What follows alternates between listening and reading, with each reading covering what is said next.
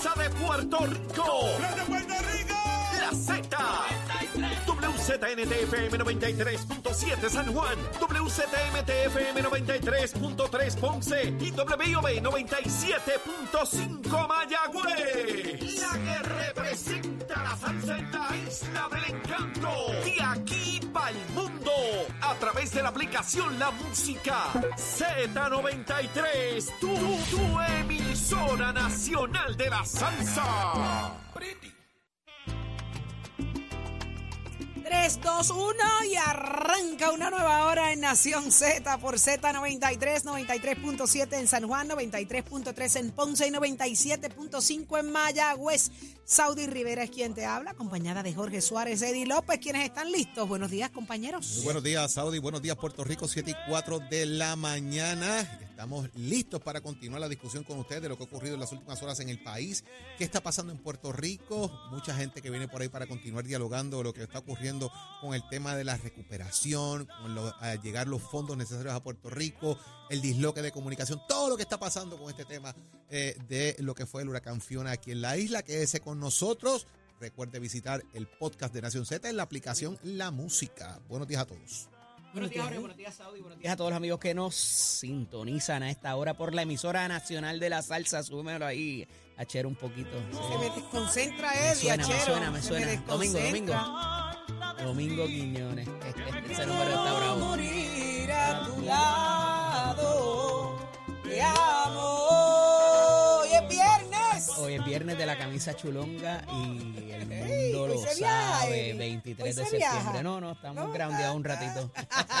Tan local. Está la cosa complicada en los vuelos, sí, sí, sí. sí. está- está Mira, eh, mucha información para ustedes, sobre todo el análisis que a ustedes les gusta y que es parte de todas sus mañanas. Recuerden conectarse a nuestro podcast para que puedan ver todos nuestros segmentos, también al Facebook Live para que nos dejen sus comentarios y sugerencias y siempre a la línea telefónica 6220937. Como dice Saudi, le subimos el volumen a nuestro pueblo y también queremos que se hagan parte de nuestra conversación. Levántate que el despertador te está velando y te agarra el tapón que está sabroso ya. Está sabroso esta madrugada tempranito, ya había mucho tráfico y, mucho tránsito y, y- y es interesante, ¿verdad? Ya la gente está tratando de llegar a la estabilidad, a la normalidad.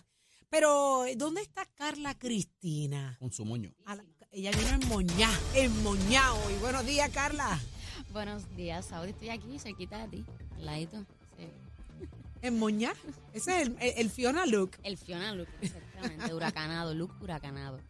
Bueno, de inmediato pasamos a los titulares ante las críticas recibidas porque los municipios del oeste, el pueblo de Loíza y la isla municipio de Culebra fueron excluidos en la declaración de desastre mayor emitida para Puerto Rico por el presidente de Estados Unidos, Joe Biden. El gobierno aseguró ayer que la notificación no es final y que estos municipios serán prontamente incluidos debido a que se puede enmendar la misma. Además, el presidente autorizó el 100% de financiamiento federal para realizar rescates, remover escombros y restablecer servicios esenciales, incluyendo la energía eléctrica y el agua, como parte de atender los efectos del huracán Fiona. Y de otra parte, la Agencia Federal para el Manejo de Emergencias informó ayer que aprobó la emisión de una ayuda de emergencia de 700 dólares para los puertorriqueños afectados por el huracán Fiona y al momento y hasta que sea enmendada la ayuda solo podrá ser solicitada por los residentes de los 58 municipios que ya han sido declarados bajo desastre mayor.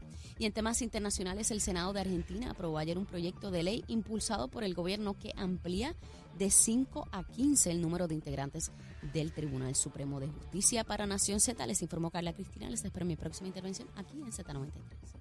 Somos, somos una mirada fiscalizadora sobre los asuntos que afectan al país.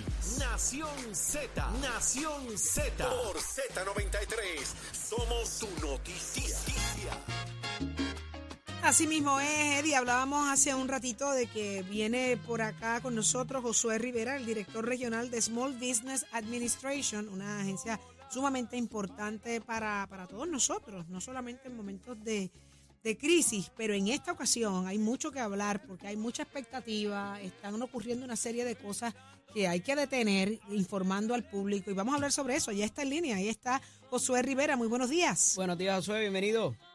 Buenos días, Saudi. Buenos días, eh, Jorge y Eddie López. Que me alegra eh, saludarles y saludar al pueblo de Puerto Rico mis mejores deseos de recuperación y apoyo, ¿verdad? Ante esta situación. Gracias. En la Administración Federal de Pequeños Negocios estamos para apoyarles a los pequeños negocios, residentes, personas que rentan propiedad y, obviamente las entidades sin fines de lucro eh, que se pueden beneficiar de los programas de nosotros. Conozco, conozco el gran trabajo que realizan. eh, he tenido la oportunidad de trabajar eh, con ustedes y sé, sé que la seriedad y la responsabilidad que tienen es maravillosa y gracias por lo que hacen por nosotros los pequeños comerciantes. Pero hay muchas cosas que hay que discutir. Josué, ¿qué está pasando, Eddie? Mira, yo comienzo por destacar que Josué es amigo, ¿verdad? Eh, lo he tenido eh, en varios de los formatos que hemos tenido en los programas para que siempre nos traiga la ilustración por ser eh, nada más y nada menos que el administrador, ¿verdad? O el director de distrito para Puerto Rico e Islas Vírgenes de lo que es la administración o agencia federal de pequeños negocios. Y esto tiene que ver con algunos tipos de, de grants, ¿verdad? Como se llama, o de programas y préstamos particularmente. Y ayer, ¿verdad? Este, sin derrotar conf- confidencia o confianza, hablaba con él por razón de una, de una solicitud que me llega por una de, la, una de las redes sociales en la mensajería para acceder a un programa. Y yo le digo, oye Josué, esto me llegó y me parece medio raro porque hay que llamar y decir que alguien te refirió y hay mucho fraude con eso, es la realidad, ¿verdad que sí, Josué? Cuéntanos un poquito de eso. Es así, y lo que buscamos es que reciba la información de las fuentes oficiales, que reciba la información de las agencias directamente y nosotros proveemos recursos asociados que le pueden ayudar a las personas de forma gratuita a recibir asistencia técnica. Usted no tiene que pagarle a nadie para que le llegue una solicitud de PA o de alguna eh, agencia federal que se encuentra activada, ¿verdad?, por la declaración de desastre del presidente Joseph Biden. Ahora, es importante que los negocios sepan y las personas eh, individuos resi- residentes, dueños de propiedad, qué hay disponible para, para ellos, ¿no? Y A raíz de este desastre. A raíz del desastre. Hay 58 municipios declarados para asistencia individual. Eso es para Es propósitos de ustedes. Correcto, de individuos, negocios eh, y, y ¿verdad? organizaciones sin fines de lucro también entran en lo que esas son esas asistencias. Eh, y hay otros 78 municipios que están declarados lo que es mitigación, eh, asistencia pública, ¿verdad? Municipios, ¿verdad? Eh, eh, el gobierno estatal, etcétera.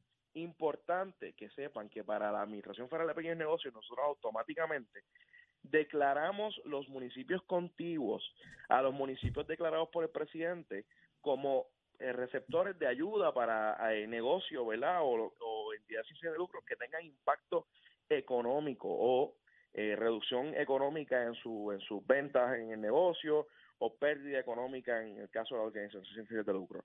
No entran residentes, dueños de, ¿verdad? de propiedad, pero sí hay hay 15 municipios que se van a ver beneficiados adicionalmente Josué, eh, a los 58 que tenemos estamos viendo en pantalla para los amigos que están a través de la Música y también del Facebook Live eh, un mapa que nos hiciste llegar que tiene que ver, tiene un- unos colores ahí. Explícanos eh, qué tiene que ver eso y para propósito de lo que estás ilustrando de la declaración de desastre, qué significan los colores y, y los municipios que están comprendidos ahí.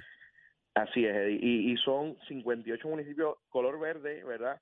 Declarados por el por desastre por el presidente, asistencia individual, eh, asistencia pública. Eh, los de color amarillo más más eh, más fuerte son los que son municipios contiguos. Ahí tenemos a Loíza, por ejemplo, que ahorita eh, en, varios noticiarios hablaban de, de que Loíza estaba excluida, pues para propósitos de SBA y, y préstamo de daño económico, Loíza no está excluido. Manatí, Barceloneta, Arecibo, Atillo, Camuy, San Sebastián, Las Marías, Moca, Aguada, Rincón, Sabana Grande, Guánica, San Germán y Cabo Rojo entran en la declaración contigua que hace la Administración Federal de Pequeños Negocios. Así que ¿qué- José, ¿qué es perdona, eso? ¿Qué es para entender esto un poquito, Sí. ¿qué es la, la, la declaración continua, contigua? Eso, eso es lo que lo que busca es que aquellos municipios que están cerca, aquellos declarados por desastre, puedan también beneficiarse de lo que es el préstamo por daño económico. Y, y lo- Eh, y eso y- y, ajá. por ejemplo, Lajas, que tiene un, un tono crema, Aguada, Isabela, ¿qué significa eso? esos son municipios que todavía, lamentablemente, no los podemos incluir en lo que es la declaración contigua porque no están pegados a un municipio declarado eh, de, de desastre en color verde, si lo ven, eh, y eh, José, todavía falta José, que, que yo, estoy tan, yo estoy tan sorprendida porque geográficamente uno dice, pues, pues, pues, por ahí fue Por ahí que fue pasó y que pues como que por ahí en esa esquina que pasó, no pasó nada en esos pueblos. ¿Qué, qué pasó allí dentro entonces, de acuerdo a su Particularmente esos amarillos, eh, que está Mayagüez, Cabo Sí, Rojo. sí. Entonces ahí es donde menos estamos viendo reacciones, ¿verdad? De, la- de, los- de las propuestas federales. ¿Hay alguna explicación para esto? Todo esto, ¿verdad? Eh, nace de la declaración presidencial. Es importante que se continúe haciendo un esfuerzo eh, tanto los municipios como el gobernador y las diferentes entidades que, ¿verdad? Cámara de Comercio, las diferentes entidades que, que, que apoyan a Puerto Rico de diferentes maneras, que sigan continuando llevando el mensaje de la importancia de declarar estos otros municipios para que inmediatamente se pueda enmendar eh, la declaración. Si hubieron, ayer la administradora de FEMA añadió tres municipios más. Y, y lo que buscamos es que todos se, se puedan este eh, declarar. El hecho también es cómo la agencia está preparada, ¿verdad? A nivel de FEMA para poder responder a todos estos municipios. ¿Qué implica una declaración? Establecer centros de asistencia por desastre, establecer que, que el personal esté activo.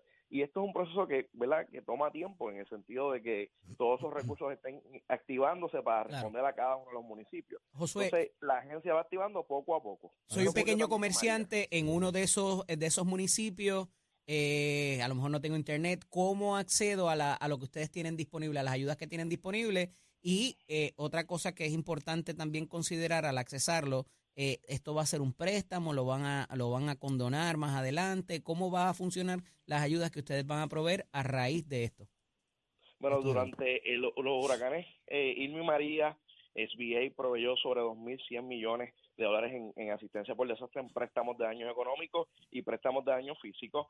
En, el, en la pandemia hicimos lo mismo sobre 6 mil millones en ayuda, pero en esta ocasión tenemos asistencia técnica a través de centros de servicio, eh, la Universidad Interamericana, eh, el Puerto Rico Small Business Development Center, los Centros para Desarrollo de Pequeños Negocios, eh, y también vamos a tener los préstamos de daños físicos para residentes, personas que renten, lo, ¿verdad? El, la mueblería que se les haya afectado, los equipos, los enseres, equipos que tenga en, en su negocio con daño físico, entidades sin fines de lucro, pueden acceder a préstamos de bajo interés.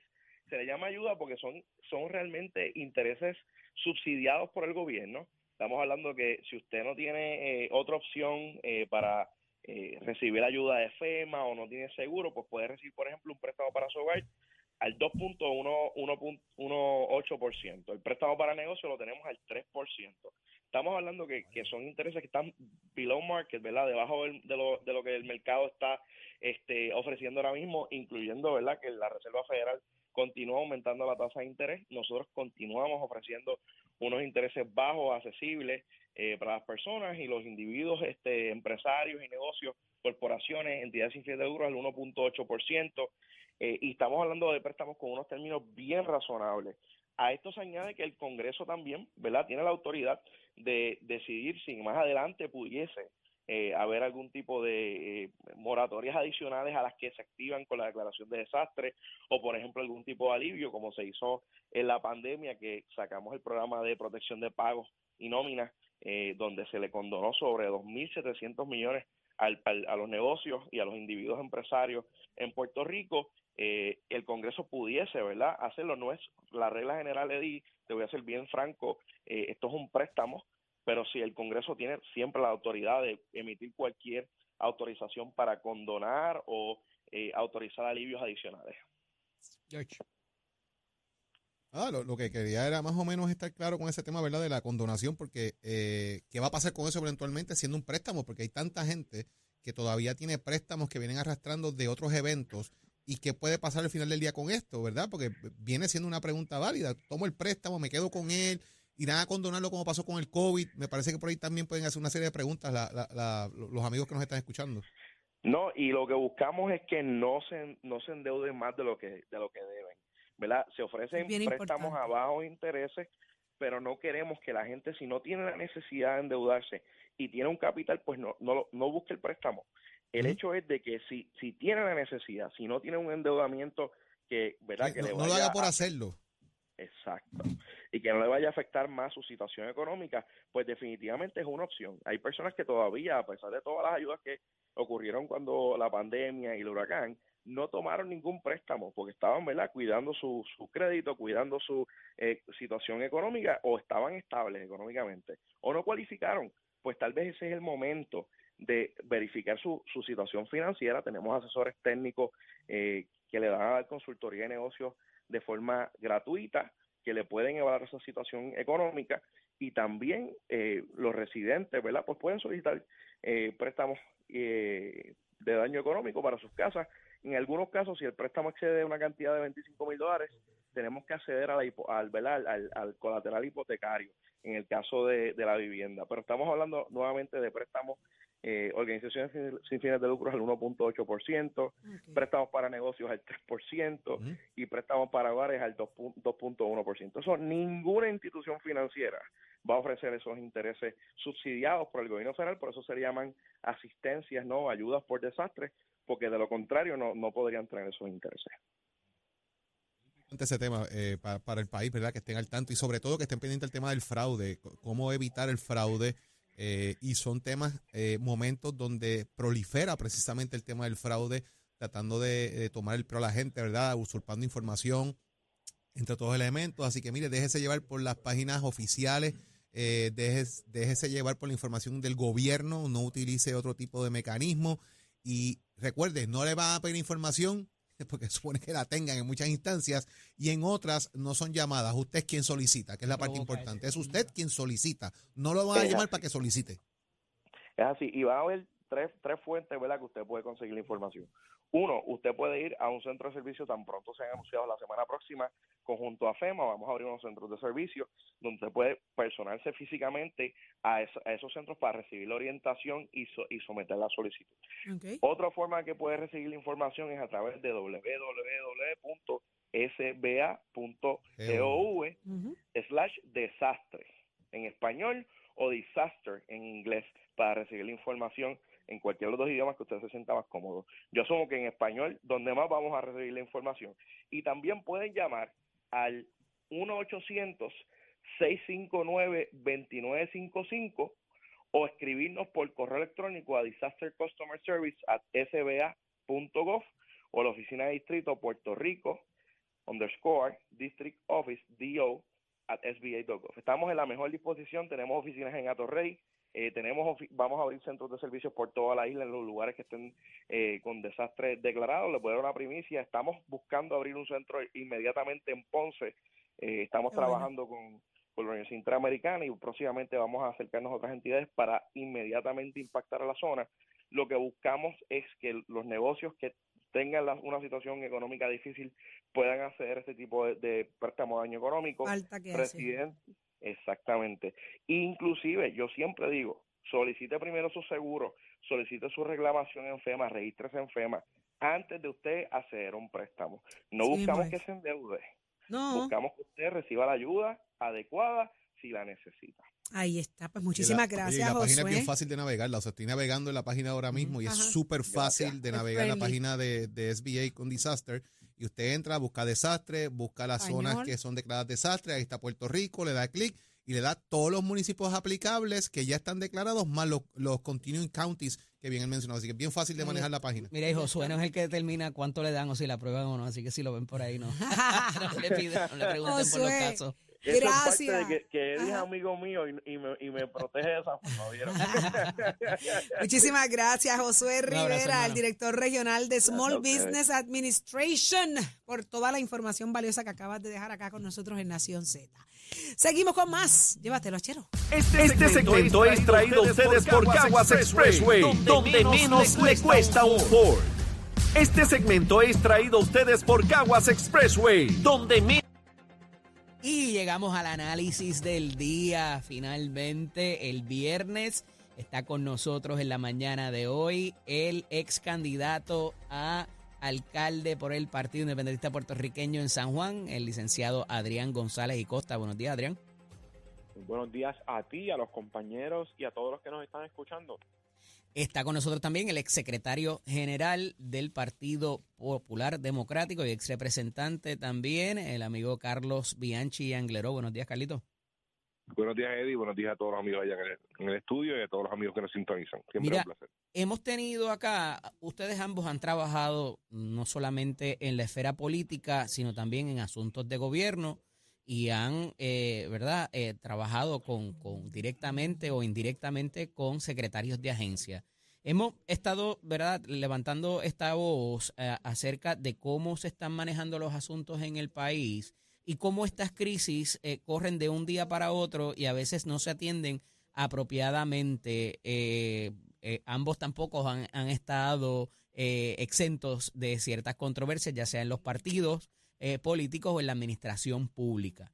¿Qué debería ocurrir aquí? Ustedes entienden, ¿verdad? Para propósitos del manejo de lo que se está haciendo con la Autoridad de Energía Eléctrica o con Luma, lo que tiene que ver con eh, las decisiones que se tomen para propósitos de qué se le va a dar prioridad en el país y atender esta crisis que eh, tiene varias instancias en cada una de ellas. Comienzo contigo, Adrián, eh, para propósitos de lo que debería ocurrir en esa conferencia de prensa mínimamente y la información que provee el gobierno. Mira, yo creo que mínimamente nos merecemos honestidad por parte del gobierno. Creo que, eh, han fallado en, en, informar de forma certera qué está pasando, primero, por qué no hay luz todavía en todo el país prácticamente, y segundo, en establecer cuánto tiempo se va a tardar la recuperación. Ya nadie quiere seguir leyendo que, que empataron el cable rojo con el cable amarillo en tal sitio y en tal central, porque eso eso no dice nada. Tiene que decir que en los sectores X, Y, Z la luz va a llegar en tal día porque hay que arreglar el cable tal. O, o, que va a tomar meses porque el, sistema estaba frágil por el huracán María, porque aquí lo que hicieron fue em, empatar para que pudiera llegar la luz y aún así tomó seis meses. Y creo que si el gobierno es honesto, la gente puede prepararse mucho mejor, porque estamos viviendo día a día. Todos pensamos, hoy va a llegar la luz. Y no es así. Carlos, de un punto de vista gerencial, ¿Cómo tú consigues que esa ejecución que parece no darse en muchas instancias se dé? Hay que votar a alguien, hay que, como hizo Hernández Colón en aquella conferencia con, con Luis Ruiz Javier, este, de alguna manera pedirles exigencias públicas. ¿Qué debería pasar para lograr esa ejecución y que los subalternos del gobernador ejecuten y no tenga él que venir a sentarse en las granadas en las conferencias de prensa? El problema, el problema es ese, que no, no hay liderato eh, en, la ejecución de la gobernanza. Eh, el Ejecutivo, eh, desde el gobernador y todas las demás agencias públicas, están continuamente en la improvisación y llevan y, y al flip-flop al gobernador Pedro Pierluisi, a que tenga que decir una cosa en la mañana y en la tarde tenga que decir otra. Si no hay desde fortaleza, desde, desde la figura del propio gobernador, eh, una, una directriz o, o, el liderato, ejercer ese liderato para que sus jefes de agencia que están de, eh, hagan lo propio y ejecuten en el campo, pues vamos a tener seguir teniendo este problema. Yo, yo, tú sabes que yo estoy en, vivo en el área oeste y he hablado con varios de los alcaldes y he estado visitando algunos de los municipios y las agencias públicas, entiéndanse, los directores regionales, no, hablemos de los jefes de agencia, ninguno ha venido al oeste, pero los eh, directores regionales están ausentes. Hay unos COE que están eh, que por ley se, se, se, establecieron desde hace muchísimos años, desde, desde los años 50, 60, para eh, operar algo. estoy teniendo, estoy este teniendo el problema, Carlito. puedes buscarme el señal para poderte escuchar que, que lo, a los jóvenes no están teniendo los gobierno presente en las comunidades. Adrián, eh, para eh, esta, esta nueva situación con el diésel y, la, y, y lo que menciona Carlos de, de, de, los alcaldes, particularmente que no se les haya incluido en una certificación, si se pide una enmienda o una reconsideración, que son dos cosas distintas, porque la reconsideración implicaría que se hizo desde un principio y no se, y no se honró o no se, o no se aprobó, eh, ¿Qué debería pasar con eso? Porque ni el manejo del, del diésel, ni tampoco el que cubra a todos los, la, declaración de desastre cubra a todos los municipios. Creo que la semana pasada hablamos de esto mismo, de cómo aquí la emergencia o el desastre se determinaba desde afuera, que ni siquiera han visto una gota de agua caer. Eh, sin entrar, ¿verdad?, en, qué, en qué sería lo ideal, pues tristemente nuestra realidad es esa. Y, y ayer vimos cómo se tomó una determinación que, que nos afecta a todos y que afecta por encima de cualquier cosa a todos esos municipios por donde entró el ojo del huracán que están ahora excluidos de, de, del mapa, literalmente. Y lo que ello implica, porque eh, el no estar en ese mapa cuando, cuando la gente entra al website que ustedes estaban describiendo, que es muy user friendly toda la cosa, si tu municipio no está en ese mapa, tú no vas a cualificar para FEMA. Así que eh, eso eso representa un problema para todas esas personas de Cabo Rojo, Mayagüez, esos pueblos del oeste que lo perdieron todo, pero por un error de no todavía no sabemos quién, porque se siguen echando la culpa al uno al otro, pero yo digo que es de los dos, tanto del gobierno de aquí como del gobierno de Estados Unidos, eh, por un error como ese no pueden eh, reclamar los daños a su propiedad Carlos, y, y la tolerancia de los alcaldes, tú que has tenido ese contacto directo y que estás viendo la cara de, eh, a la gente, ¿verdad? Y, y la cara que tiene que dar el alcalde, ca- cada uno de esos alcaldes con su pueblo. Eh, ¿Se puede convertir esto en una situación política también donde los propios alcaldes del partido del gobernador eh, puedan eh, eh, llevar una ofensiva política eh, por el manejo? yo creo que ya empezó.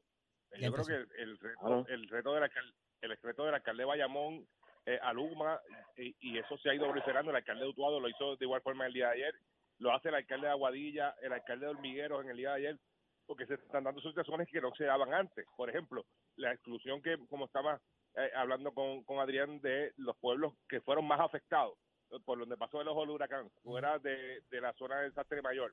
En adición a eso, ahora Luma ha creado un protocolo de que eso no ocurría antes, donde los alcaldes tienen que ir a visitar, patrullar las líneas, enviarle la dirección, el- las coordenadas y cuál es la avería, cu- qué fue lo que pasó en ese punto eh, de coordenadas, eh, si hay un poste partido, si hay una línea en el piso, todo ese tipo de información de para entonces Luma eh, planificar y hacer sus trabajos cuando regularmente son trabajos que, que recaía sobre la Autoridad de Energía Eléctrica. Tiene carga adicional en el municipio.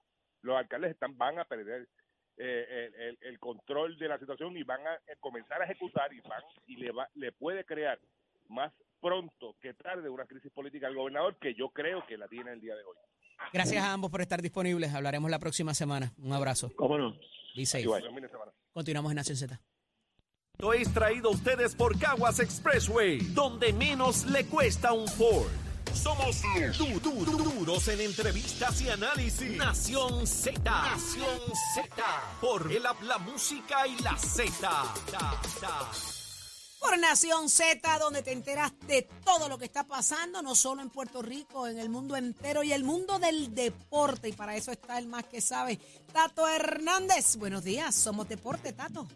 Muy buenos días, Titi Saudi. Muy buenos días, everybody. How you doing? Good morning para todos. Ya usted sabe cómo hacemos un balacachango. Óigame, vamos a hablar del boxeo ahora. Y es que nuestra Amanda Serrana, óigame, esa se encuentra allá, al otro lado del mapa. Está por allá, por Inglaterra, porque para este próximo sábado 24, o sea, mañana, es su pelea en las 126 libras. Ya tiene tres títulos. Amanda cabe señalar que tiene el de la OMB, que es la Organización Mundial de Boxeo, el del Consejo Mundial de Boxeo, que es el CMB, y la Organización Internacional de Boxeo. Sara Muson es la que está peleando con ella, tiene el de la Federación Internacional de Boxeo. Así que la mesa está servida, ya el escenario, hoy en horas de la tarde va a ser el pesaje, recordando que allá hay adelantado ocho horas, ¿me entiende? La pelea va a ser para este sábado, dos de la tarde de Puerto Rico, por el método, por el método de pago por ver.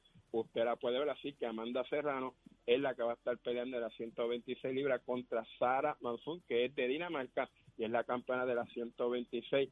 Son cuatro las fajas que hay, la quinta la tiene la muchacha de México que se llama Erika Cruz de la Asociación Mundial de Boxeo. Esperamos que esta pelea allá en el Manchester, en Inglaterra, sea muy buena para Amanda, que Amanda salga por la puerta ancha porque ya prepara el escenario, que allí mismo podría ser la revancha contra quien le había quitado el título a Amanda. Así que, Caticola, así que vamos a ver qué es lo que pasa con eso. Mientras tanto, todas las expectativas, todas las buenas vibras para es Amanda que va a estar allá peleando y que salga por la puerta ancha como todo el mundo quiere, que Dios la cuide a las dos y que ya usted sabe gane la mejor y si es Amanda Serrano nuestra boricua, pues ya usted sabe que vamos a estar contentos con eso. Mientras tanto, recordándole que hoy 23 de septiembre, que se celebra también lo que es el grito del área en Mestre College, van a estar en la, cuestión de que se está re- reevaluando, se está renovando, perdón, debí decir, las clases. Así que todo estudiante, que se la llamada el que pueda llamar, el que pueda pasar por el recinto, el que no mande mensaje de texto